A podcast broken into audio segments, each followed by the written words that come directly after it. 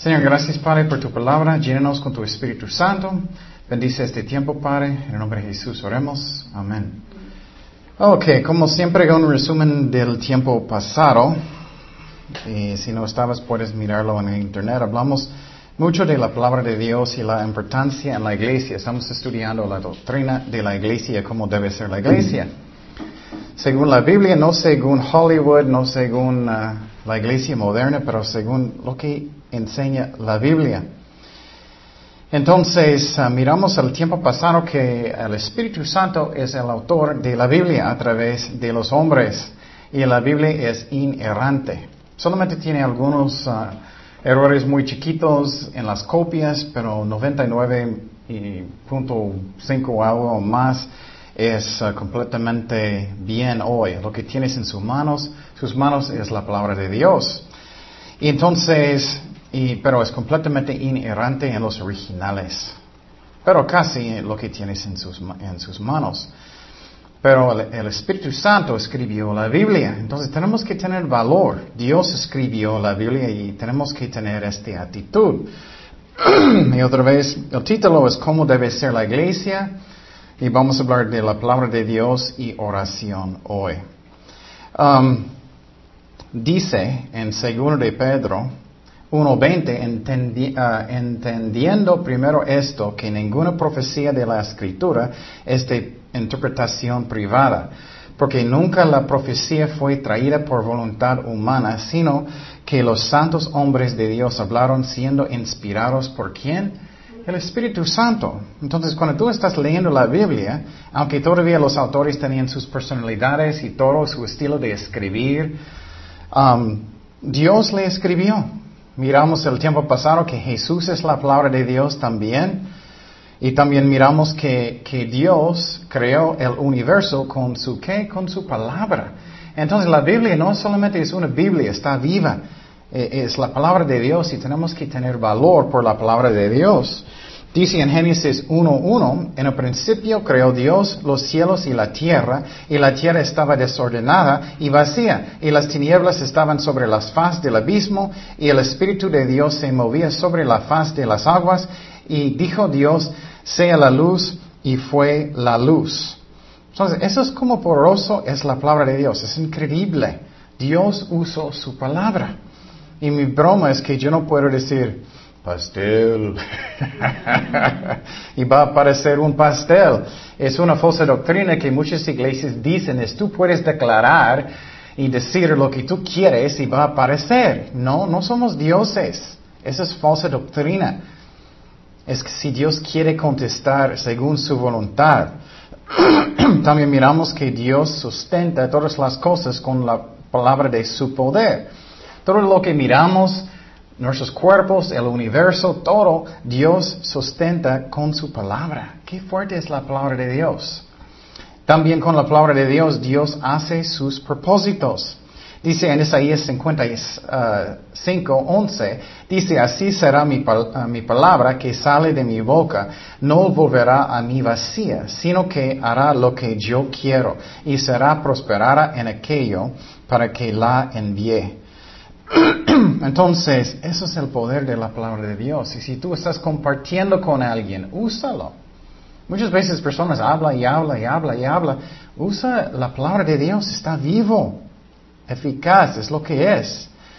Dice en Hebreos 4:12, porque la palabra de Dios es viva y eficaz y más cortante que toda espada de dos filos y penetra hasta partir el alma y el espíritu, la, las coyunturas y los tuétanos y discierne los pensamientos y las intenciones del corazón.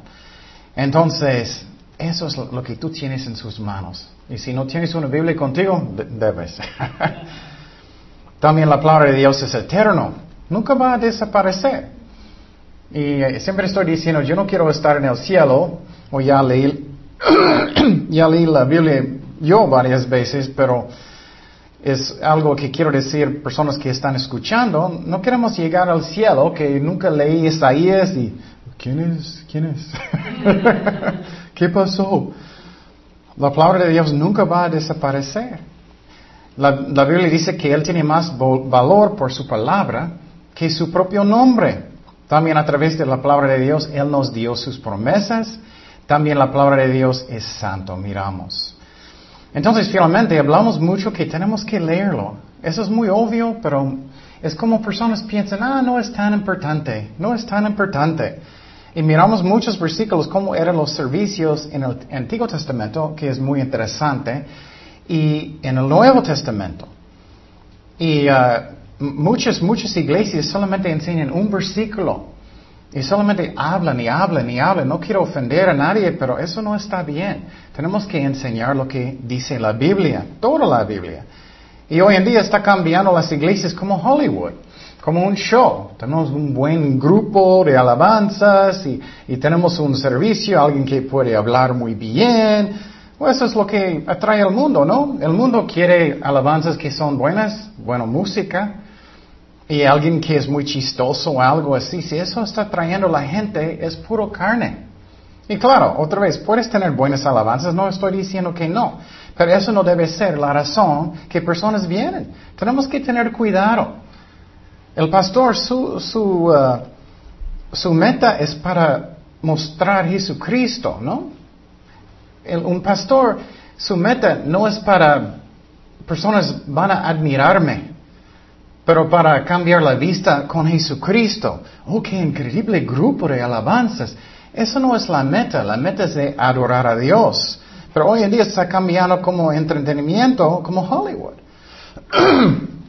como dije el, el, tiempo pasado, Joel Osteen, el más grande iglesia en otro lado, los números de sus libros son que lo mejor de ti, su mejor vida ahora, siete pasos para vivir a su máximo potencial. Wow. Una vida con significado, realice su potencial eterno cada día. Es el enfoque. ¿Es quién? Yo. No Dios, no Jesucristo. Y no quiero ofender personas, pero la mayoría de las iglesias no enseñan toda la Biblia. A mí puedes tener un servicio que es temas, pero tienes que tener un servicio que enseña a través de toda la Biblia o no estás haciendo su trabajo. Personas van a enojar conmigo, pero eso es lo que yo creo. Porque Dios, escribió toda la Biblia. Y muchos capítulos varios no lo hacen tampoco. Ellos brincan mucho. Oh, es muy, muy aburrido esa parte. Dios escribió la Biblia. Yo estaba pensando, primera vez que leí Levítico, yo estaba pensando, wow, entonces qué importante son el sacrificio de Jesucristo. Tú no vas a dar cuenta hasta que lees Levítico cómo tan importante era su sacrificio, hasta que lo lees. Porque dice tantos detalles de los sacrificios. ¿Cómo puede ser tan importante si, si Dios escribió todo? Todos los detalles. Entonces, miramos diferentes ejemplos y puedes mirarlos en internet si ya no miraste. Pero vamos a mirar algunos para un resumen. Dice en Éxodo 24:7, mira lo que pasó con, con, con, Moisés. Él lo era, ok, vamos a leer un versículo y voy a decir mis bromas y voy a decir muchas cosas de mi personalidad, mi juventud. claro, puedes decir ejemplos, no estoy diciendo que no, pero ¿Qué es la diferencia? Moisés leyó todo. Éxodo 24, 7 y tomó el libro del pacto y lo leyó a oídos del pueblo. Él no solamente escogió un versículo y la gente nunca aprendieron nada. El cual dijo, haremos todas las cosas que Jehová ha dicho y obedeceremos. Entonces estamos mirando lo que Dios quiere. Los, los reyes debían leer la Biblia también. Era un mandamiento de leerlo. Dice en Josué, otro ejemplo, Josué 8:35, no hubo palabra alguno, alguna de todo cuanto mandó Moisés que Josué no hiciese leer delante de toda la congregación de Israel, de las mujeres, de los que, de los niños también, y de los extranjeros que moraban entre ellos. Por ejemplo, cuando yo enseñé a los niños, cuando yo era misionero también en Tecate, lo que hicimos allá es que yo enseñé a través de toda la Biblia también, pero con temas, porque ellos son chiquitos. Enseñé Génesis, todos los libros y los temas que están en, las historias para que los niños aprenden. Y Dios dice eso, tenemos que enseñar bien los niños y tomarlo en serio, los jóvenes. Toda la Biblia, no solamente un versículo. Y miramos muchos ejemplos el tiempo pasado que Dios ¿Cómo crees que Dios quiere que tú... piénsalo, me da mucha tristeza en muchas iglesias después de un año o diez años, ellos no saben nada, no aprendieron nada. Es como que eran niños, es muy triste. No estoy diciendo que soy perfecto, pero estoy intentando de hacerlo. Miramos ejemplos en el Nuevo Testamento. Mira lo que dice Pablo, Romanos 15:4, porque las cosas que se escribieron antes, ¿qué era antes? El Antiguo Testamento para nuestra enseñanza se escribieron a fin de que por la paciencia y la consolación de las escrituras tengamos esperanza. Entonces Pablo está diciendo directamente que tenemos que entender el Antiguo Testamento. Jesús dijo lo mismo y miramos algunos ejemplos. Un ejemplo aquí es que Cristo, Jesús está hablando, quiere que entendamos Daniel. Mateo 24, 15. Por tanto, eso es Jesús. Cuando veáis en el lugar santo la abominación desoladora ah, de que habló el profeta Daniel, el que le entienda. Cristo dice, el que le entienda. Tenemos que entenderlo. Pero ¿cuántas iglesias enseñan las profecías de Daniel? muy poquitos. Posible un versículo aquí para allá, para allá. Pero no, casi nada. Y las ovejas no prenden, no crecen porque eso. Entonces es muy triste. Miramos muchos ejemplos que Jesús dice que tenemos que entender la Biblia y leerlo todo. Otro ejemplo, Mateo 21, 15. Pero los principales sacerdotes y los escribas, viendo las maravillas que hacía y a los muchachos aclamando en el tiempo y diciendo, Hosanna al Hijo de David, se indignaron y le dijeron, oyes lo que estos dicen? Y Jesús les dijo, sí, nunca, mira, ¿leísteis? Jesús va a decirte eso a ti. ¿Nunca leíste la Biblia? De boca de los niños y de los, los que maman perfeccionaste las, la alabanza. Él está hablando de salmos. Has leído todos los salmos, estudiaste las profecías en salmos. Entonces Jesús está diciendo, tenemos que estudiar. Hay muchos ejemplos. Miramos que Él quiere que entendamos Isaías, Génesis, Éxodo. Aquí, otro ejemplo que Jesús dijo algo de Éxodo. Mateo 22, 31. Pero respecto a la resurrección de los muertos, ¿no habéis leído lo que fue dicho por Dios? Mira, otra vez, ¿no has leído? ¿Qué estás haciendo? Cuando dijo, yo soy el Dios de Abraham, el Dios de Isaac, el Dios de Jacob, Dios no es Dios de los muertos, sino de vivos. Entonces Él está diciendo, ¿no has leído Éxodo? ¿No has leído? Él habló de Isaías, miramos al tiempo pasado. Muchos ejemplos. Pablo dijo lo mismo. Mira lo que él dijo en Colosenses 4:16. Cuando esta carta haya sido leída entre vosotros, haced que también se lea en la iglesia de los laodicenses y que la de Laodicea la leáis también vosotros. Yo no creo que Pablo mandó las cartas a las iglesias en estos tiempos ellos solamente leyeron su favorito versículo. no, ellos estudiaban lo que él dijo. Pero ¿qué pasa hoy en día? Eso está pasando muchísimo. Es como, la iglesia no es un lugar para entretenimiento, no es un lugar solamente social. Es un lugar de estudiar la palabra de Dios. Estamos hablando de la importancia de la palabra de Dios en la iglesia y obedecerlo. Eso es lo que Dios quiere. Otro ejemplo en 1 de Tesalonicenses 5:27, os conjuró por el Señor que esta carta se lea a todos los santos hermanos. Entonces, Él está diciendo, tienes que leerlo. Pero qué triste, personas piensan, no tan importante. La iglesia está cambiando como el mundo y, y no da cuenta. Según Tesalonicenses 3:14, si alguno no obedece a lo que decimos por medio de esta carta, ese ah, señalarlo, ah, y no os juntéis con él, para que se avergüence, mas no lo tengáis por enemigo, sino amonestadle como a hermano. Entonces estamos mirando el intento de la palabra de Dios. Entonces, eh, ah, el intento de un pastor o alguien, un maestro, de jóvenes, de niños, de mujeres, lo que sea, primeramente es que ellos entienden y léelo. Y tenemos que explicarlo. Eso es lo que miramos un ejemplo en el Antiguo Testamento, muy interesante. Nehemías, en el libro de Nehemías, dice, hacían entender al pueblo la ley y el pueblo estaba atento en su lugar y leían el libro de la ley de Dios claramente y ponían el sentido de modo que entendiesen la lectura. Entonces miramos, eso es lo que es el trabajo de un maestro, para que personas puedan entender y aplicarlo a su vida. El intento no es que sales de la iglesia y qué chistoso y eso o otro. Eso no es la meta, no es.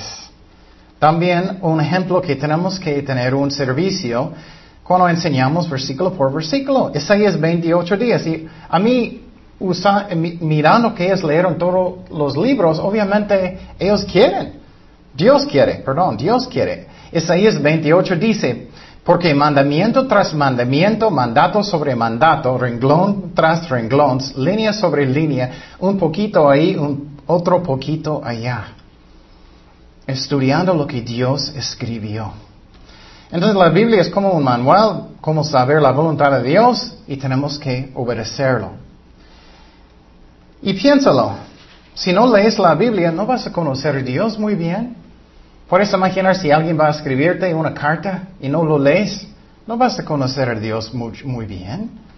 Yo no puedo imaginar la diferencia como estoy pensando de Dios si nunca he leído toda la Biblia. No puedo imaginar la diferencia. El corazón de Dios que tú miras cuando Él mandó los profetas, Isaías y Jeremías. El corazón de Dios cuando Él estaba hablando a través de ellos. El corazón de Dios en el libro de jueces. Cuando Dios, su corazón estaba quebrando. Y él, eh, eh, él siguió mandando personas y pruebas. Entonces, miramos eso. Entonces, tenemos que leerlo para conocer nuestro Dios. Jesús dijo que habla de él, todo. Juan 5:39, escudriñad las escrituras porque a, vosotros os parece que en ellas tenéis la vida eterna y ellas son las que dan testimonio de qué, de quién, de mí, Jesucristo. Toda la Biblia. Entonces, si no estás, y también otro efecto, si no estás leyendo la Biblia, es no, no vas a saber buena doctrina, vas a creer cosas que no debe ser. ¿Qué está pasando en muchísimas iglesias? Ellos creen que Dios siempre sana. No es cierto. Si estudias toda la Biblia, Dios no siempre sana. Él sana hoy en día todavía, pero no siempre. Vas a creer que ah, cristianos no deben sufrir o todos deben ser ricos y todo uh, bueno. Eso es falsa doctrina. Entonces, otro efecto, si no estás leyendo la Biblia, es que vas a pecar más. Es como es. Satanás va a guiarte donde él quiere. Salmo 119, 11 dice, en mi corazón he guardado tus dichos para no pecar contra ti. Eso es el propósito de Dios. Entonces, un bebé uh, recién nacido quiere la leche, ¿no? Ellos lloran mucho. Un cristiano normal debe tener esa sed para la palabra de Dios. Si no tienes nada de sed para la palabra, nunca has nacido de Dios, eres falso o estás en pecado. Dice en 1 de Pedro 2.1, desechando pues toda malicia, todo engaño, hipocresía, envidias y todas las detracciones, desead como niños recién nacidos la leche espiritual no adulterada, para que por ella crezcáis para salvación. Entonces es normal para un bebé querer leche. Mi hijo nuevo, él queja mucho si él quiere leche, él tiene tres meses. Pero si después de 20 años cristiano todavía quieres el biberón, hay algo que está mal. Y uh, um, otro efecto que un pastor que tiene que tener es enseñar para que las ovejas van a crecer en Cristo y ellos no van a seguir falsa doctrina fácilmente como niños. Efesios 4:14, o cualquier maestro es su meta, para que no seamos niños fluctuantes llevados por doquiera de todo viento de doctrina, por estragema de hombres para que para engañar emplean con astucia las artimañas del error. Entonces, eso es lo que debe ser. Debemos crecer en Cristo, que podamos reconocer y tener discernimiento de falsa doctrina y los pastores y maestros deben enseñar la palabra de Dios bien. Pero Pablo tenía algunos con el mismo problema. Ellos todavía eran niños en sus pañales después de muchos años. Hebreos 5.12. Eso es Pablo regañando a la iglesia. Ay, ¿puedes imaginar eso hoy en día? Oh, no, no quiero ofender a nadie. No quiero ofender, ellos no van a diezmar. Ya, no voy a decir nada. Hebreos 5:12, ¿qué dice? Porque debiendo ser ya maestros después de tanto tiempo, tenéis necesidad de que se os ah, vuelva a enseñar cuáles son los primeros rudimentos de las palabras de Dios. Y habéis llegado a ser tales que tenéis necesidad de leche y no de alimento sólido. Está diciendo, todavía necesitas biberón. Y todo aquel que ah, participa de la leche es inexperto en la palabra de justicia porque es niño. Pero el alimento sólido es para los que han alcanzado madurez, para los que por el uso tienen los sentidos ejercitados en el discernimiento del bien y del mal. Qué interesante, ¿no? Entonces Pablo tenía que regañar la iglesia porque muchos eran así. Y yo creo que estamos en los últimos días de la iglesia de Laodicea. Ay, la iglesia es tan débil y no sabe, no sabe. Ellos piensan, no, fui a la iglesia, escuché un versículo, un pastor muy chistoso y musiquita muy bien, y nadie va a los servicios de oración, personas no están eh, estudiando en sus casas, casi nunca están evangelizando, o peor, no son salvados, y muchos casi nunca están evangelizando. Eso no está bien. Otra cosa que es muy importante es que solamente con la palabra de Dios podemos crecer en Cristo. Solamente y oración, vamos a hablar de eso. Segundo de Timoteo 3:16, toda la escritura es inspirada por Dios y útil para enseñar, para redarguir, para corregir, para instruir en justicia, a fin de que el hombre de Dios sea qué? Perfecto o maduro, enteramente preparado para toda buena obra. Entonces, eso es lo que necesitamos. No necesitamos psicología. Me, me das mucha tristeza. Muchas iglesias piensan, oh, bueno, las ovejas no quieren leer la Biblia y no quieren orar. Oh, bueno, vamos a usar la universidad. Vamos a invitar personas de baja. Qué triste, ¿qué estamos pensando? Personas, ¿quién inventó psicología? Freud, un incrédulo, un adicto de cocaína.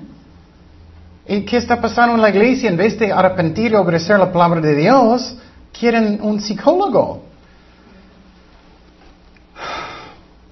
¿Qué más tu fe, cómo tu fe puede crecer en la palabra de Dios? Dice Romanos 10, 17. Así que la fe es por el oír y el oír por la palabra de Dios. Eso es como sirve. Y la palabra de Dios debe ser como mi pan diario. ¿Qué es el efecto de, iglesias que me gusta decir que son como light, que no enseñan nada, que, es carnal, como el mundo? La gente nunca crecer, ellos quieren como bebés. ¿Qué más? Ellos no conocen su Dios muy bien. ¿Qué más? El diablo guía a ellos como e, él quiere. Engañan, eso pasa. ¿Qué más? No pueden evangelizar muy bien porque no saben nada. Son más carnales porque Muchos no son salvados y muchos son carnales porque todos piensan, ah, eso está bien, no importa. Y la iglesia va a estar llena de personas que no son salvados, no son. Es que el pastor es muy chistoso, buen tiempo, buen, buen café, y entonces ya me voy allá, ya tengo mi boleto para ir al cielo, no sirve así. Y finalmente dice que eso va a pasar en los últimos días. Y quiero decir que los pastores tienen la culpa y también las ovejas tienen la culpa. Los pastores porque ellos no están enseñando nada y las ovejas piensan que eso es como debe ser. Y las ovejas tienen la culpa porque es obvio.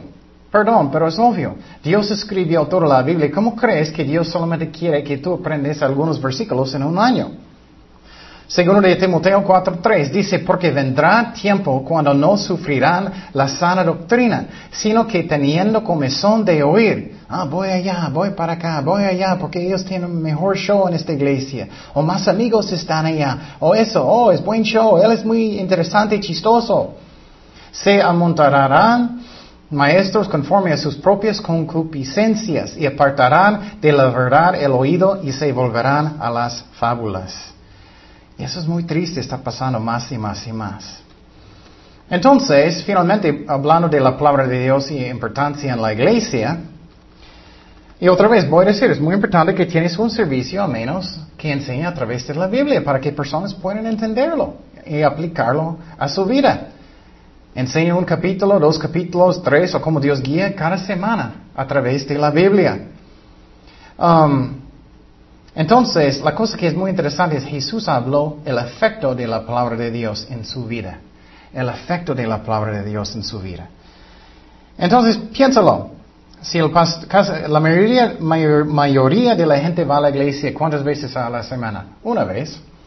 Y si ellos van solamente los domingos y el pastor enseña un chiquito versículo, o solamente enseña casi nada, muy poquito, solamente bromas sus experiencias, ellos van a crecer, ellos van a querer bebitos todas sus vidas. Entonces Jesús está hablando de echando semilla. ¿Vas a crecer? No, y vamos a mirar el efecto de la palabra de Dios como habló Jesucristo, que es muy interesante. Mateo 13:3 dice, y les habló muchas cosas por parábolas, diciendo, he aquí, el sembrador salió a sembrar, y mientras sembraba la palabra de Dios, parte de la semilla cayó junto al camino, y vinieron las aves y la comieron. Parte cayó en pedregales donde no había mucha tierra, y brotó pronto, ah, porque no tenía profundidad de tierra pero salieron del, sol, ah, del sol y quemó, y porque no tenía raíz se secó. Y parte cayó entre espinos, y los espinos crecieron y la ahogaron. ahogaron. Pero parte cayó en buena tierra y dio fruto, cual a ciento, cual a sesenta, cual a treinta por uno. El que tiene oídos para oír, oiga. Eso significa el que quiere obedecer. Entonces, vamos a hablar de lo que significa. Uno es cuando junto al camino son las aves, vamos a hablar de eso.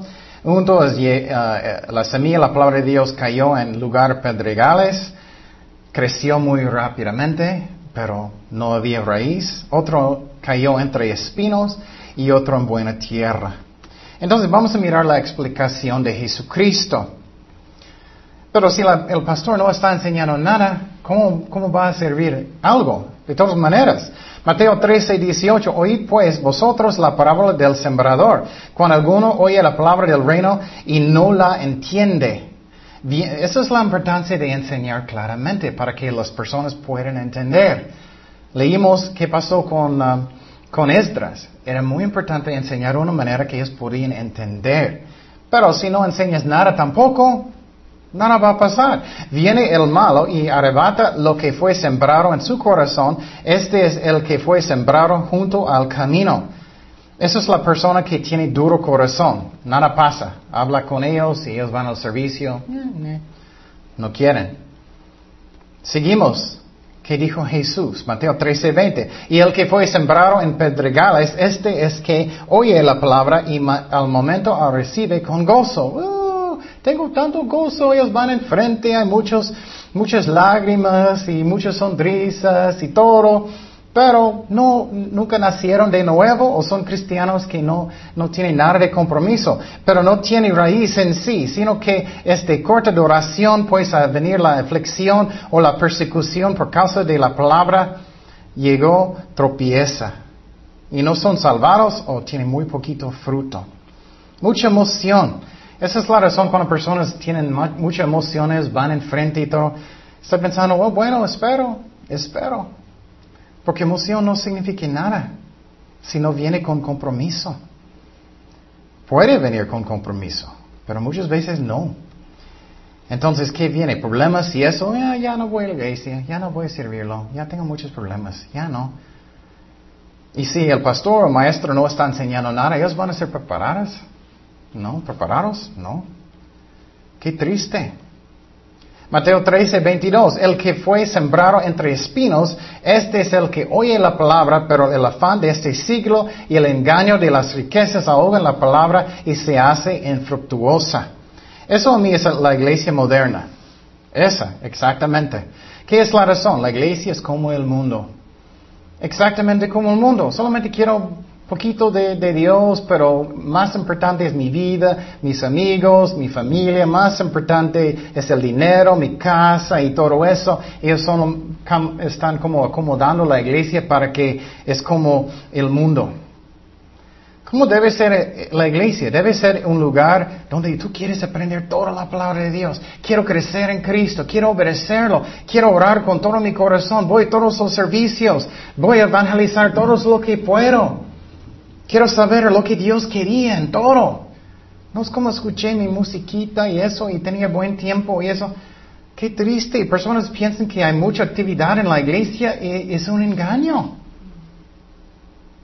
Los avivamientos, si tú lees en la historia, es cuando todos son arrepentidos. Ellos quitan cosas de sus casas, ellos cambian, ellos están en los juntas de oración, ellos están leyendo la Biblia como locos, ellos están evangelizando en todas las partes.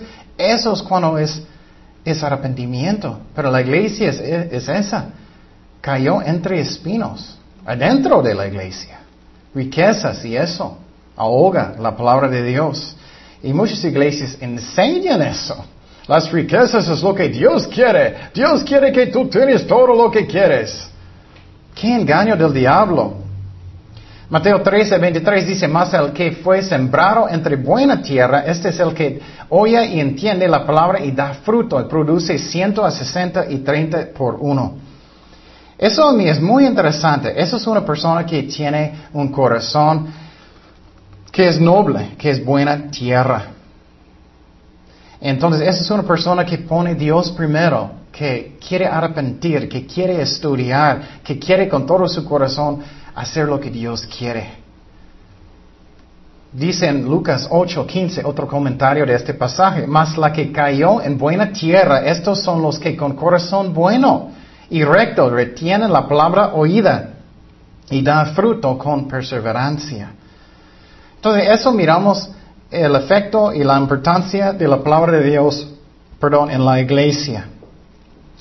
Pero ¿qué está pasando hoy en día? Casi nada. ¿Qué está pasando en otro lado, por ejemplo, en las elecciones? Ellos ya no es tan importante, pero muchas iglesias están enseñando, voy, solamente voy a decir morales, cosas. Ah, no es tan importante homosexualidad. O no es tan importante, uh, uh, o aceptan, peor. O no es tan importante el aborto o eso, y personas votan donde ellos no deben. Y personas no saben la palabra de Dios si son niños o no son salvados. Entonces, estamos mirando la iglesia a mí de la Odisea. La iglesia está cambiando como el mundo. Ok, vamos a otro tema de oración, de oración. Hablamos cómo debe ser la iglesia, primeramente en la palabra de Dios. Y ya vamos a hablar de oración. Y vamos a empezar en un pasaje en Colosenses 2, perdón, Colosenses 4.2. Dice, perseverar en la oración, velando con ella con acción de gracias. Pablo está hablando a esa iglesia. Primeramente, ¿qué es orando? Oración es diálogo eh, del hombre con Dios. Diálogo del hombre con Dios. Hay muchas palabras en hebreo por oración, yo puedo meter en tantos detalles, pero a mí en esa clase a mí no es necesario. Um, entonces, tú puedes leer en los libros, pero a mí no, aquí no. Entonces los discípulos preguntaron a Jesucristo cómo debemos orar. Ellos estaban mirando a Cristo orando, ellos dicen, ¿cómo necesitamos orar? ¿Qué es el método? ¿Qué tenemos que hacer? Vamos a mirar lo que dijo Jesús. Mateo 6, 9. Vosotros pues oraréis así. Padre nuestro que estás en los cielos, santificado sea tu nombre. Y, miramos primeramente, es un uh, modelo, no es exactamente. Dios no quiere que decimos oraciones que son repetitivas. Él quiere escuchar, escuchar tu corazón. Y algunas personas como tienen libros de oración y eso, eso no debemos hacer. Y eso es algo que la iglesia católica hace que es muy malo. Tú no vas a gustar si voy a decir lo mismo contigo cada día. Me gusta tu chamara, me gusta tu chamara, me gusta tu chamara, me gusta tu chamara. No, no tanto, no. Dios no le gusta y Él quiere escuchar tu corazón. Habla con Él con respeto como su amigo. Eso es lo que Él quiere. Y mire, tenemos que orar con Dios. con el Padre o con Jesús, no con María ni los santos. Ellos no son dioses. Y personas dicen que la iglesia católica, eso es lo que está pasando mucho en otro lado también. Está, las iglesias son tan débiles, no saben la diferencia de, de idolatría y no. ¿Cómo crees? No es idolatría si estás orando pidiendo ayuda con María. ¿Qué hacen con los dioses paganos? Ellos dicen, Baal, ayúdame. Ellos dicen a sus dioses, no hay diferencia. Es idolatría. Y muchas iglesias son tan débiles y no enseñan la palabra de Dios, no saben la diferencia. Si lees el Antiguo Testamento, habla mucho de la reina del cielo. Es lo mismo. Entonces, María y los santos no son omnipresentes, omnipotentes, omniscientes. Esos que uh, María no está en cada lugar al mismo momento, no tiene todo poder y no sabe todas las cosas. Dice en 1 de Timoteo, y orando no uséis vanas repeticiones como los gentiles que piensan por su palabrería serán oídos. ¿Qué hacen personas? Ellos están orando con María una y otra vez, una y otra vez, una y otra vez, y una y otra vez. Y qué triste. Y dice que santificado sea tu nombre. Entonces, cuando entramos para orar, no debemos entrar en su presencia solamente para pedir algo. Um, Dios quiere ayudarnos, pero no debemos ser como niños, que entramos en la presencia de Dios, quiero eso, quiero eso, quiero eso, quiero eso. Tenemos que poner alabanzas, tenemos que adorarle. Eso es lo que debemos hacer, porque Dios es santo y a mí, a mí es falta de respeto también. Dice en 1 de Timoteo 2.5, porque hay un solo Dios y un solo mediador entre Dios y los hombres, Jesucristo, hombre. Entonces, eso es lo que Dios quiere que hacemos, que oramos con Él. Tenemos que orar con el Padre y empieza con adoración. Él merece. Dice en Isaías 6.3, y el uno al otro daba voces diciendo, Santo, Santo, Santo, Jehová de los ejércitos, toda la tierra está llena de su gloria. Estamos hablando del modelo que Jesús dijo.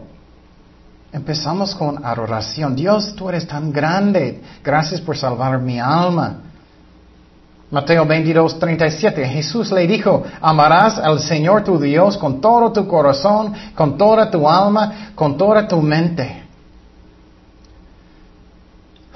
Y si no, nunca quieres orar con Dios, ¿crees que tú amas a Dios con toda su alma? ¿Cuántas personas oran en sus casas solamente antes de dar gracias a Dios por su taco, no? ¿Cuántos van a los servicios de oración? Oran mucho en sus casas. ¿Cuántos? No amas a Dios mucho si no quieres pasar tiempo con Él. Entonces, esa es la razón de la, iglesia es tan débil. Nada de la palabra de Dios, nada de oraciones, solamente psicología, solamente un show con buena música. Es increíble débil la iglesia. Y no puede discernir entre lo bueno y lo malo. El espíritu y la carne no puede. Pero tenemos que entrar en su presencia con alabanzas. Dice en Salmo 152, alabarle por sus poesas, alabarle conforme a la muchedumbre de su grandeza. Empezamos con eso. Otra, cosa de oración que es muy importante no es eh, la, posición de mi cuerpo. Muchas personas piensan que es más santo en tus rodillas, o más santo parado, o, no es santo si estás en su cama acostada. No es cierto. Eh, es, una persona puede estar, en sus rodillas, pero no quiere obedecer a Dios nada. Una persona puede estar en su cama a gusto, pero obedece a Dios. Es el corazón que es el más importante. Dice en Hebreos 10, 22, acerquémonos con corazón sincero. Eso es lo que Dios quiere, corazón sincero. Él no es, uh, estás en tus rodillas, pero no quieres obedecer a Dios. En plena certidumbre de fe, purificados con corazones de mala conciencia y lavados los cuerpos con agua pura. Y conmigo, por ejemplo, yo no puedo estar en mis rodillas mucho, mis, mis rodillas duelen, soy viejito. Es el corazón que Dios quiere. Seguimos en el modelo que Jesús dijo. Mateo 6:10 dice, venga tu reino, mira tu reino, no mi reino, hágase tu voluntad como en el cielo, así también en la tierra. Ah, eso también es la razón la iglesia es tan carnal. Están buscando cuál voluntad de ellos, de nosotros mismos, no de Dios. Yo quiero eso, yo quiero eso, yo quiero un buen negocio, quiero, quiero eso, quiero eso, no quiero obedecer. Mira lo que dice en 1 de Juan, que es el propósito de oración de hacer la voluntad de Dios. Primero de Juan 5:14. Y esta es la confianza que tenemos en Él, que si pedimos alguna cosa conforme a su voluntad, no mi voluntad, Él nos oye y si sabemos que Él nos oye en cualquier cosa que pidamos, sabemos que tenemos las peticiones que le hayamos hecho. Si su voluntad. Me gusta el ejemplo si un niño va con su papá, ellos van a entrar en una tienda y hay dulces. Y el niño va a mirar a su papá, va a decir, yo declaro en el nombre del Señor que vas a darme este chocolate.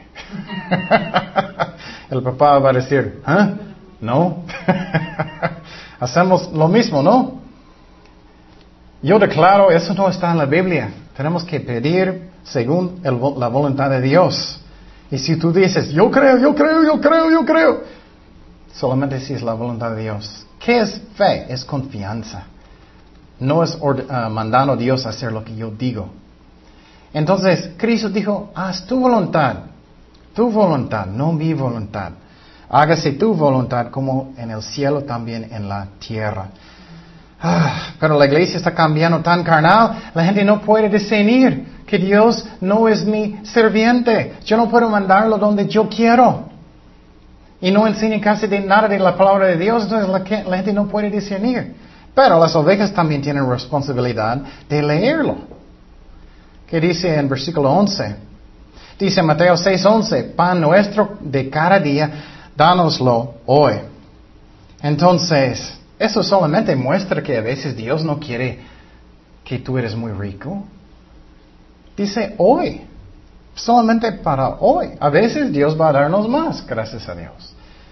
Pero mire, directamente dice aquí, y quiero decir que Dios quiere cuidarnos, Él nos ama. Pero eso es para ah, que tenemos fe en Dios para proveer. Y si mi hija tiene hambre, yo no voy a decir, oh, oh, oh lo siento, no voy a darte nada. no. Dios nos ama cuánto más. ¿Qué pasó con Israel que estaba en el desierto? Dios dio qué con ellos? Maná, ¿no? Para que ellos puedan aprender de creer en Cristo y no tener tanto en el mismo momento. A veces Dios permite. Dice en versículo 12, entonces tú puedes pedir lo que tú necesitas para tu vida. Puedes. Pero ese es un modelo. Mateo 6, 12, y perdónanos nuestras deudas como también nosotros ah, perdonamos a nuestros deudores. Eso a mí es muy importante. Tenemos que confesar nuestros pecados con Dios. Tenemos que pedir perdón a Dios, no a un sacerdote, eso no está en la Biblia, no está. Y entonces tenemos que tener este corazón cuando estamos orando. Dice en Isaías 51, 4, estar atentos a mi pueblo mío y oídme nación mía, porque de mí saldrá la ley y mi justicia para luz de los pueblos. Entonces Dios quiere que tenemos un corazón de arrepentimiento. Dice en 1 de Juan 1.9, si confesamos nuestros pecados, Él es fiel y justo para perdonar nuestros pecados y limpiarnos de toda maldad. Eso es un parte de uh, orar, confesar con Dios. Y finalmente, otra vez, no con un sacerdote. Puede ser directamente con Dios. Porque hay un solo Dios y un solo mediador entre Dios y los hombres. ¿Quién es? Jesucristo hombre. Pero ¿qué pasa? Otra vez los pastores no están enseñando las ovejas, las ovejas no están leyendo la Biblia y tenemos iglesias que son carnales o, no, muchos no son salvados. Un ejemplo que me gusta mucho es el ejemplo de, uh, de la oración de Daniel en la Biblia. Daniel 9.3 es un ejemplo de confesar, un ejemplo de, dar gloria a Dios. Daniel 9:3 dice, y volví mi rostro a Dios el Señor buscándole en oración y ruego y ayuno, uh, silicio y ceniza. Y oré a Jehová mi Dios, hice confesión diciendo, mira, ahora Señor, Dios grande, mira, Él empieza con adoración. Él no es, ay Señor, dame mi taco. empieza con eso, Dios grande, digno de ser temido que guardas el pacto y la misericordia con los que te, perdón, los que te aman y guardan tus mandamientos. Hemos pecado, hemos cometido iniquidad, hemos hecho impíamente eh, y hemos sido rebeldes y nos hemos apartado de tus mandamientos y de tus ordenanzas. Mire, Él tiene humildad también. Él está diciendo nosotros, nosotros, no solamente tú, tú, ¿qué hiciste tú? Él sigue en versículo 15. Ahora pues, Señor Dios nuestro, que sacaste tu pueblo de la tierra de Egipto con mano, mano porosa y te hiciste renombre uh, cual lo tienes hoy. Hemos pecado, hemos hecho impíamente. Oh Señor, conforme a todos tus actos de justicia, apártese ahora tu ira y tu furor de sobre tu ciudad Jerusalén y tu, santo monte, porque a causa de nuestros pecados y por la maldad de nuestros padres, Jerusalén y tu pueblo son el oprobio de todos de, en derredor nuestro. Ahora pues, Dios nuestro, oye la oración de tu siervo y sus regos, y haz que tu rostro resplandezca sobre tu santuario asolado por amor del Señor. Inclina, oh Dios mío, tu oído y oye, abre tus ojos y mira nuestras desolaciones y la ciudad sobre la cual es invocado tu nombre, porque no elevamos nuestros regos ante ti confiados en nuestras justicias, sino en, tus uh, muchas misericordias. Oye, Señor, oh Señor, perdona. Mire, Él está pidiendo perdón, pero Él dice nuestros pecados. Él no está lleno de orgullo. Él sabía que él tenía pecado también. Perdona, puesta oído, Señor, y hazlo. No tardes por amor de ti mismo. Dios mío, porque tu nombre es invocado sobre tu ciudad y sobre tu pueblo. Entonces miramos un ejemplo aquí. Él está, él está intercediendo también por Israel. Entonces, cuando estamos orando, tenemos que tener un corazón arrepentido. Tenemos que perdonar otras personas también. Eso es lo que dice la palabra de Dios. Dice Mateo 6:14, porque si perdonáis a los hombres sus ofensas, os perdonará también a vuestro a vosotros vuestro Padre celestial. Mas si no perdonáis a los hombres sus ofensas, tampoco vuestro Padre os perdonará vuestras ofensas. Wow, qué fuerte. Si tú no quieres perdonar, él no va a perdonarte. Qué fuerte. Y muchas personas dicen, pero no quiero, ellos no merecen, ellos no merecen, estoy enojado. Bueno, finalmente tenemos que perdonar. ¿Qué es mejor? ¿Alta presión? ¿Tu estómago duele? Sí, eso es mejor, no creo. Otro ejemplo de interceder era Moisés, era Moisés. Él hizo eso mucho. Y personas que dicen, no, oración no sirve para nada. Vamos a mirar los ejemplos. Tan poderoso es oración y que sirve. Y la iglesia está muy débil porque muy pocos están orando. Solamente es como personas van al cine, la iglesia y regresan a sus casas igual. Mira el ejemplo de Moisés orando por la gente. Dice en Números 11.1. Aconteció que el pueblo se quejó a oídos de Jehová y lo oyó Jehová y ardió su ira y encendió en ellos fuego de Jehová y consumió uno de los extremos del campamento. Entonces el pueblo clamó a Moisés y Moisés oró a Jehová y el fuego se extinguió. Entonces, mira, sirve, sirve oración y es tan importante la oración. También la Biblia dice que tenemos que orar por el gobierno. Muchas veces estamos quejando, pero ¿cuántos de nosotros en la iglesia estamos orando por el gobierno? Primero de Timoteo 2, 1. Exhorto ante todo a que se hagan rogativas, oraciones, peticiones y acciones de gracia por todos los hombres, por los reyes y por todos los que están en eminencia, para que vivamos quieta y uh, reposadamente en toda piedad y honestidad.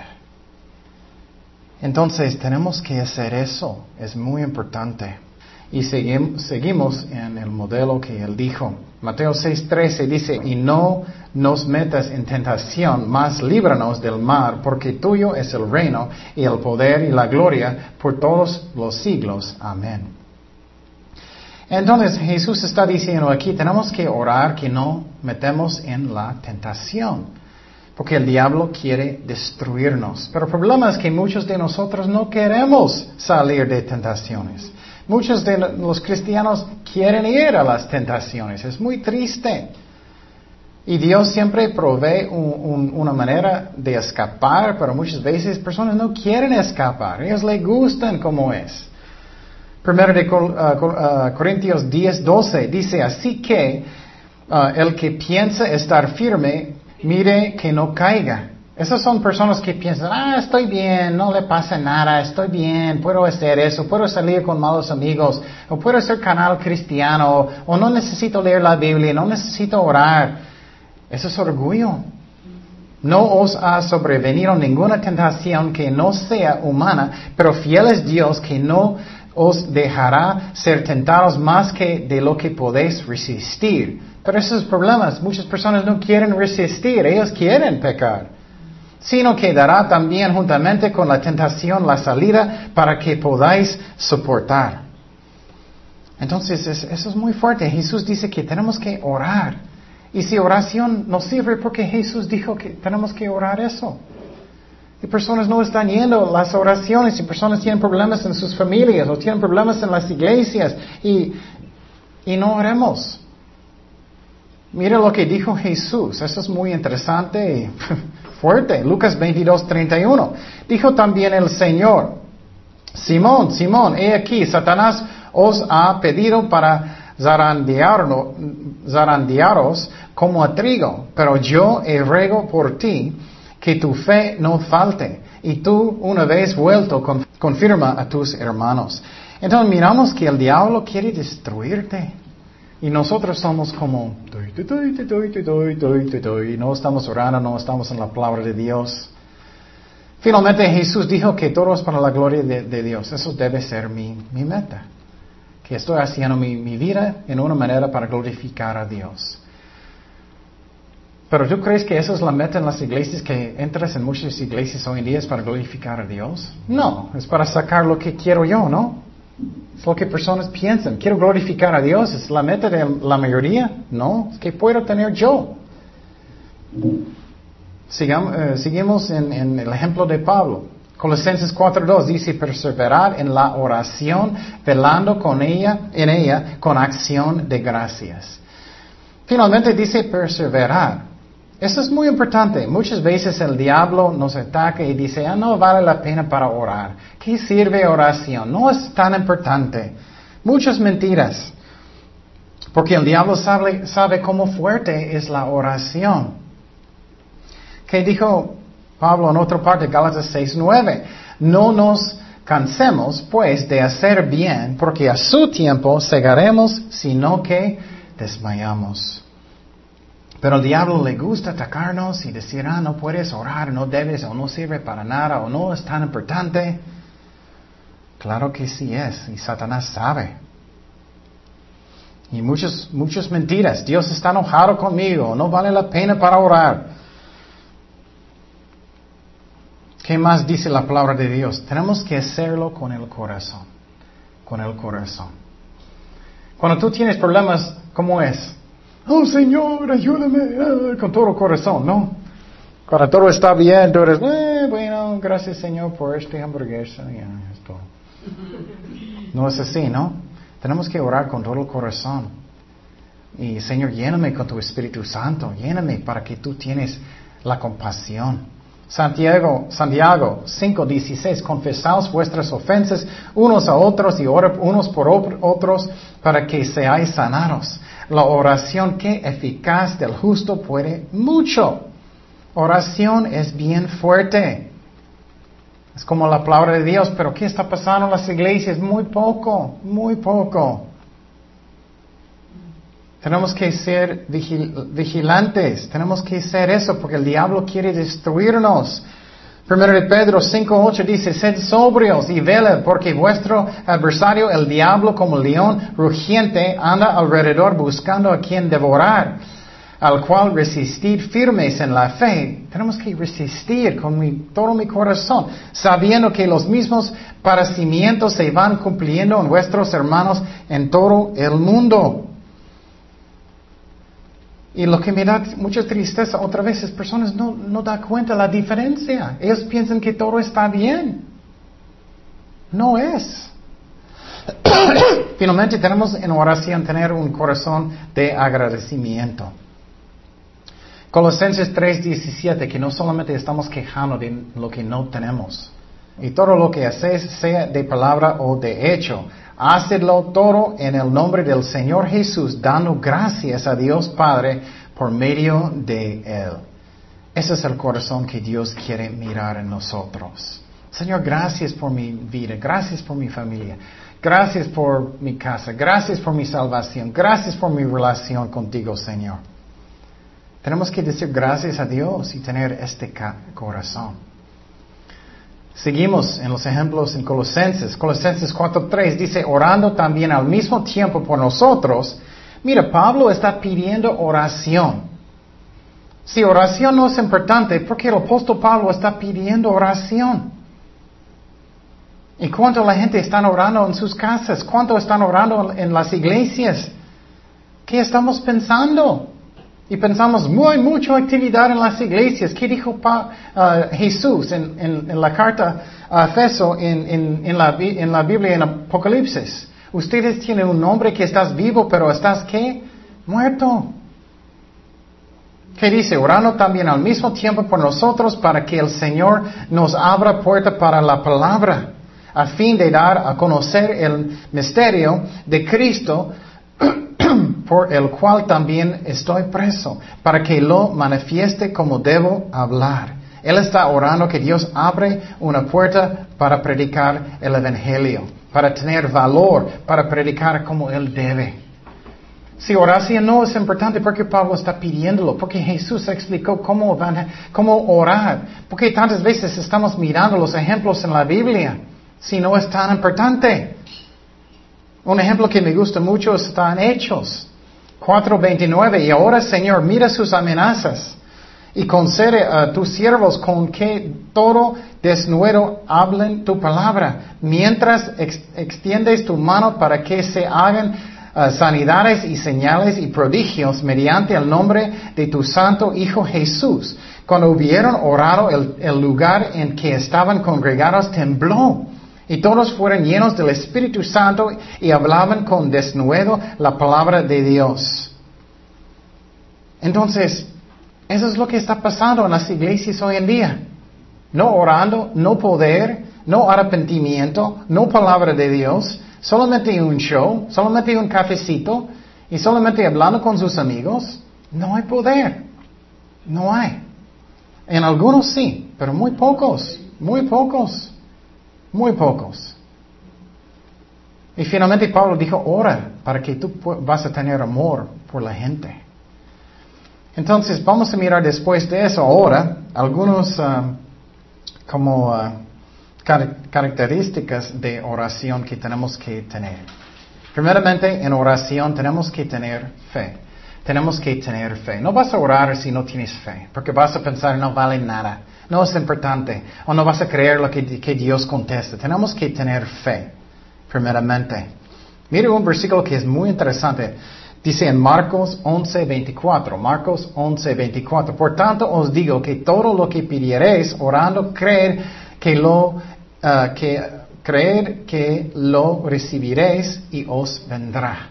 Tenemos que creer que vamos a recibir lo que pedimos, si está en la voluntad de Dios. Si no sabes la voluntad de Dios, debemos creer en su amor no más.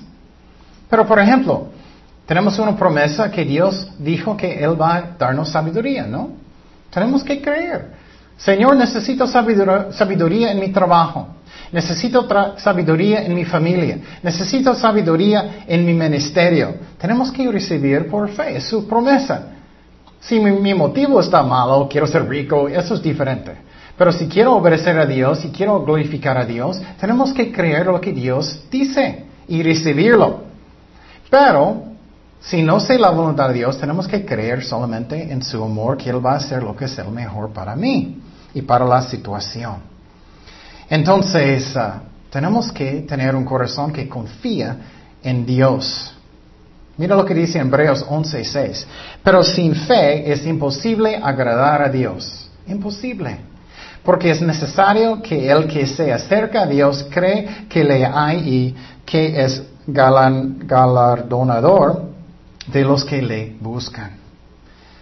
Entonces, algo que tengo que hacer yo es, necesito poner una cita cada día con Dios. Ok, voy a orar uh, mínimo media hora o una hora cada día.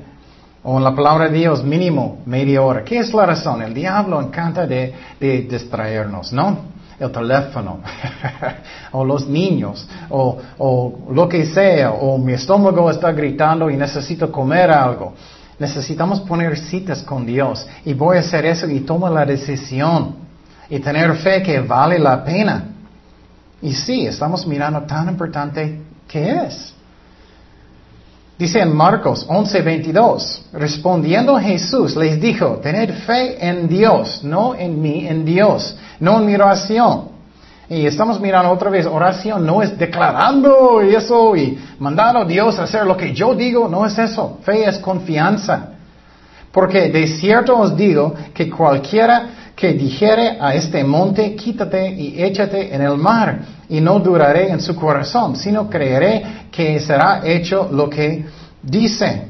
Lo que diga le será hecho. Por tanto os digo que todo lo que pidiereis orando en la voluntad de Dios, creer, lo que, eh, creer que lo recibiréis y os vendrá. Esa es la importancia de la fe. La importancia de la fe. Otra vez, si tú sabes la voluntad de Dios, tenemos que creerlo y recibirlo por fe. Si no sabemos, recibimos por fe lo que es el mejor y creer en, que Dios es bueno, que Dios es amor. Eso es lo que tenemos que hacer. También necesitamos creer que Dios quiere bendecirnos. Eso también es un, parte de, de fe. Creer que Dios quiere bendecirnos es un parte de fe. Yo quiero bendecir a mi hija, yo quiero bendecir a mi esposo, yo quiero bendecir a mi hijo o lo que sea. Dios quiere hacer eso con nosotros. Cuanto más es nuestro Padre en el cielo. Mateo 7:8 dice, porque todo aquel que pide recibe, y el que busca haya, y al que llama se le abrirá. ¿Qué hombre hay de vosotros que si su hijo pide pan le dará una piedra? Mi hija pide Papi, quiero pan, por favor, dame un pedazo de pan. Ok, aquí está un pedazo de, piedra. o si le pide un pescado, le dará un serpiente. Ok, hija, no puedes tener un, un taco de pescado, aquí está un serpiente. ¿Cómo crees? ¿Cuánto más Dios quiere bendecirnos? Pues si vosotros siendo malos sabéis dar buenas dádivas a vuestros hijos, ¿cuánto más vuestro Padre que está en los cielos dará buenas cosas a los que le piden? Tenemos que creer que Dios es bueno, que Él quiere bendecir. O no vas a orar, vas a pensar que vale, que vale. Tenemos que tener fe. Dice en Juan 16, 23, en aquel día no me preguntaré, preguntaréis nada. De cierto, de cierto os digo que todo cuanto pidiereis al Padre en mi nombre, os lo dará. Hasta ahora nada habéis pedido mi nombre, pedir y recibiréis para que vuestro que gozo sea cumplido. Dios quiere bendecirnos. Él quiere que tenemos gozo. Es la meta. Entonces, ¿qué dice? Eso es como tenemos que manejar nuestras vidas cada día. Que Dios es mi Señor, que yo amo a Él con todo mi corazón cada día. Yo quiero servir a Dios con todo mi corazón cada día. Entonces, cuando estoy orando, quiero su voluntad. Dice en Salmo 37.4, deleítate a sí mismo en Jehová y Él te considerará las peticiones de tu corazón porque tú quieres servir a Dios. Encomienda a Jehová tu camino y confía en Él y Él hará. Eso es como debe ser mi corazón. Otra uh, característica de oración que tenemos que entender es que Dios nunca es obligado de contestar, nunca, nunca. Él nos contesta por su amor, por su gracia. No merecemos nada. Gracia es que cosas que no merecemos. Y muchas personas piensan, ok, voy a ayunar, voy a ayunar mucho. Y Dios tiene que contestar. No sirve así. Ayunar puede ayudarte a enfocar en Dios, pero no obliga a Dios. No obliga a Dios a hacer nada. Um, y una cosa que es difícil, pero a veces Dios no contesta porque sí, tenemos pecado. Tenemos que buscar qué está en mi corazón. Estoy rebelde en mi corazón. Hay cosas que Dios me dijo que tengo que cambiar y no quiero. A veces es así y Dios está esperando y tú tienes que arrepentir. Y Dios está diciendo, no estoy contestándote porque no quieres obedecerme. No es que tenemos que ser perfecto o santo para contestar, pero muchas veces Dios está diciendo, oh, bueno, tienes que arrepentir de eso primero. Dice en Salmo 66, 18, si en mi corazón hubiese yo mirado a la iniquidad, el Señor no me habría escuchado. Entonces, a veces sí, a veces sí es pecado, a veces tengo que arrepentirme de algo. Dios está diciendo, cambia eso, tienes que perdonar, o tienes que arrepentir de, eso. Y tú eres, no. ¿Y qué pasa cuando eso, cuando tú no quieres obedecer a Dios? Él ya no habla muchas veces. Y muchas personas dicen, ah, Dios no me habla, ya no, no me habla. Pues porque no quieres obedecer, no quieres escuchar. Dice en Isaías 59.2, pero vuestras iniquidades han hecho división entre vosotros y vuestro Dios, y vuestros pecados han hecho ocultar de vosotros su rostro para no oír. ¿Qué pasó con Israel? Como país, ellos finalmente no querían obedecer a Dios y recuerdas, el último profeta, Dios no habló por 400 años. Entre Malaquías, y recuerdas que era el primer profeta en el Nuevo Testamento, era Juan el Bautista. Es porque Israel ya no querían escuchar y Dios paró de hablar. Mira lo que, otra cosa, no debemos orar para que personas nos miren. Es muy triste, a veces eso pasa en juntas de oraciones. Personas son orando para que todos piensen que tú eres tan espiritual. No debe ser. Mateo 6:5 dice, y cuando ores, no seas como los hipócritas, porque ellos aman el orar en pie en las sinagogas y en las esquinas de las calles para ser vistos de los hombres. De cierto os digo, ya tienen su recompensa. Qué fuerte, ¿no? Esa es su recompensa. Uh, qué espiritual. Mas tú, cuando ores, entra en tu aposento y, cerra, y cerrará la puerta, ora a tu Padre que está en secreto, y tu Padre que ve en lo secreto te recompensará en público. Tengo que arrepentirme. Esa es la razón. Jesús dijo en, en, oración, el modelo que él dijo, tenemos que ¿qué? perdonar para que Él puede perdonarnos. Y otra vez, es algo que es muy importante, posible no es escuchar la voz de Dios. Dios no contesta, no escucha su voz nunca. Posible no has arrepentido de lo que Él dijo y Dios es, oh, bueno, tú no quieres obedecerme, ya no voy a hablar. Proverbios 28.9, el que aparta su oído para no oír la ley, su oración también es que abominable. Wow, qué fuerte. Muchas veces vas a los funerales y ¿qué pasa? Ellos dicen, oh, ellos están en, el mejor lugar, ellos eran bien malos. es un engaño. Cristianos hacen lo mismo, no quieren obedecer a Dios hasta que Dios es como, ah, bueno, si no quieres. Pero si tú quieres arrepentir, Dios siempre escucha un corazón que quiere arrepentir. El peor um, rey en, uh, el Antiguo Testamento era el rey Manasés. Él era horrible pagano como él portó, él finalmente arrepintió y Dios le escuchó, Dios habló. Entonces, si tú quieres arrepentir de corazón, Él escucha. Pero si soy, ah, no quiero, eso es muchas veces la razón, no escuchas nada de Dios, porque no quieres obedecer lo que Él dice. Este versículo, nunca merecemos nada. pero necesitamos tener un corazón arrepentido. Primero de Juan 3, 22. Mira lo que dice, es muy fuerte.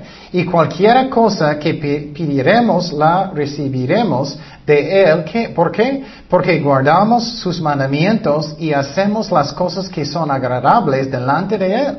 Y este es su mandamiento, que creamos en, su, en el nombre de su Hijo Jesucristo y nos amemos unos a otros como nos lo ha mandado.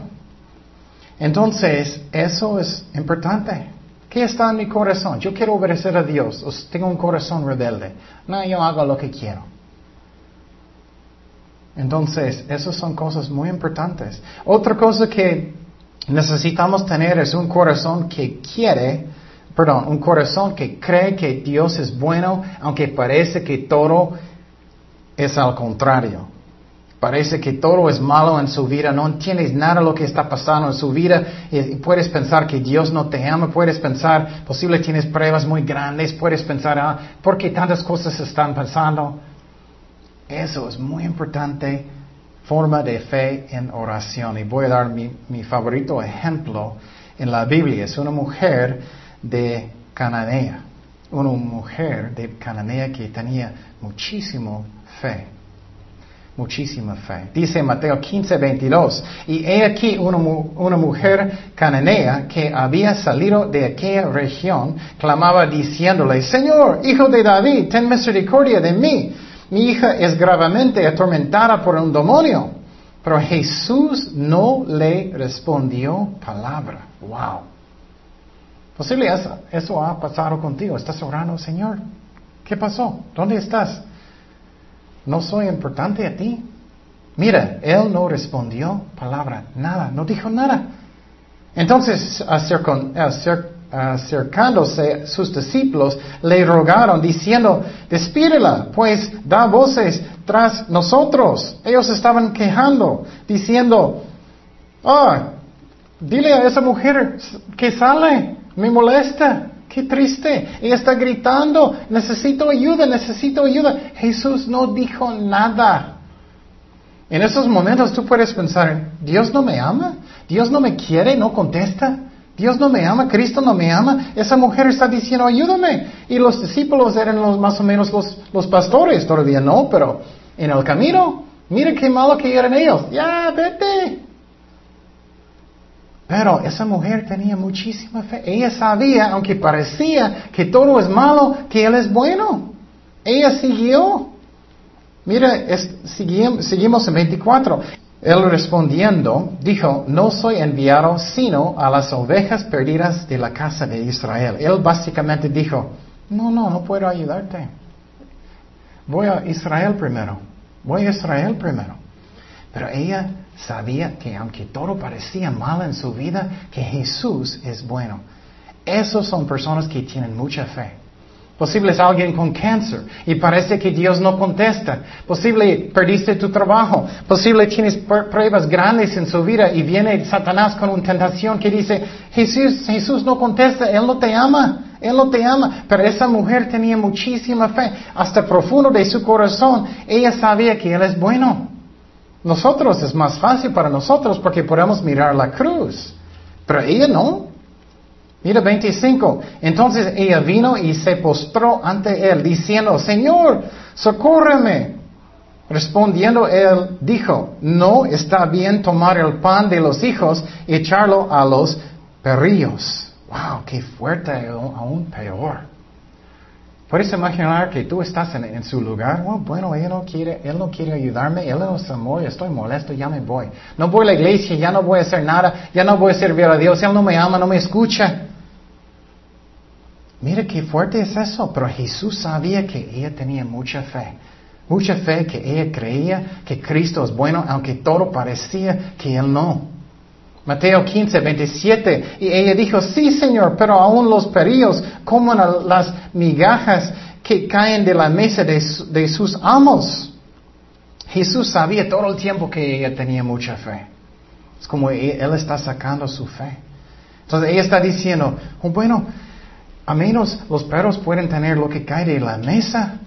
Y mira la respuesta de Jesús, que es un ejemplo hermoso de oración, de fe profundo de esa mujer. Mateo 15, 28, dice, entonces respondiendo Jesús dijo, oh mujer, qué grande es tu fe. Hágase contigo um, como quieras. Y su hija fue sanada desde aquella hora. Qué fuerte, ¿no? Es un ejemplo de una fe muy grande cuando parece que, que Cristo no tiene amor por ti. Parece que todo es malo. Parece que Dios no quiere contestar. Eso no es cierto. Entonces, eso es lo que tengo que tener. Y uh, vamos a mirar uh, la próxima vez muchos ejemplos porque uh, oración es tan importante. Tan importante y la iglesia, la mayoría no estamos orando como debemos. Oremos. Señor, gracias Padre por tu palabra. Gracias por el privilegio de entrar en su presencia, de orar. Gracias, Padre. Ayúdanos a ser fieles, ayúdanos a tener fe como esa mujer. Gracias, Padre, por tu ayuda. Ayúdanos nosotros ser la iglesia como tú quieres, Señor. En el nombre de Jesús oremos. Amén.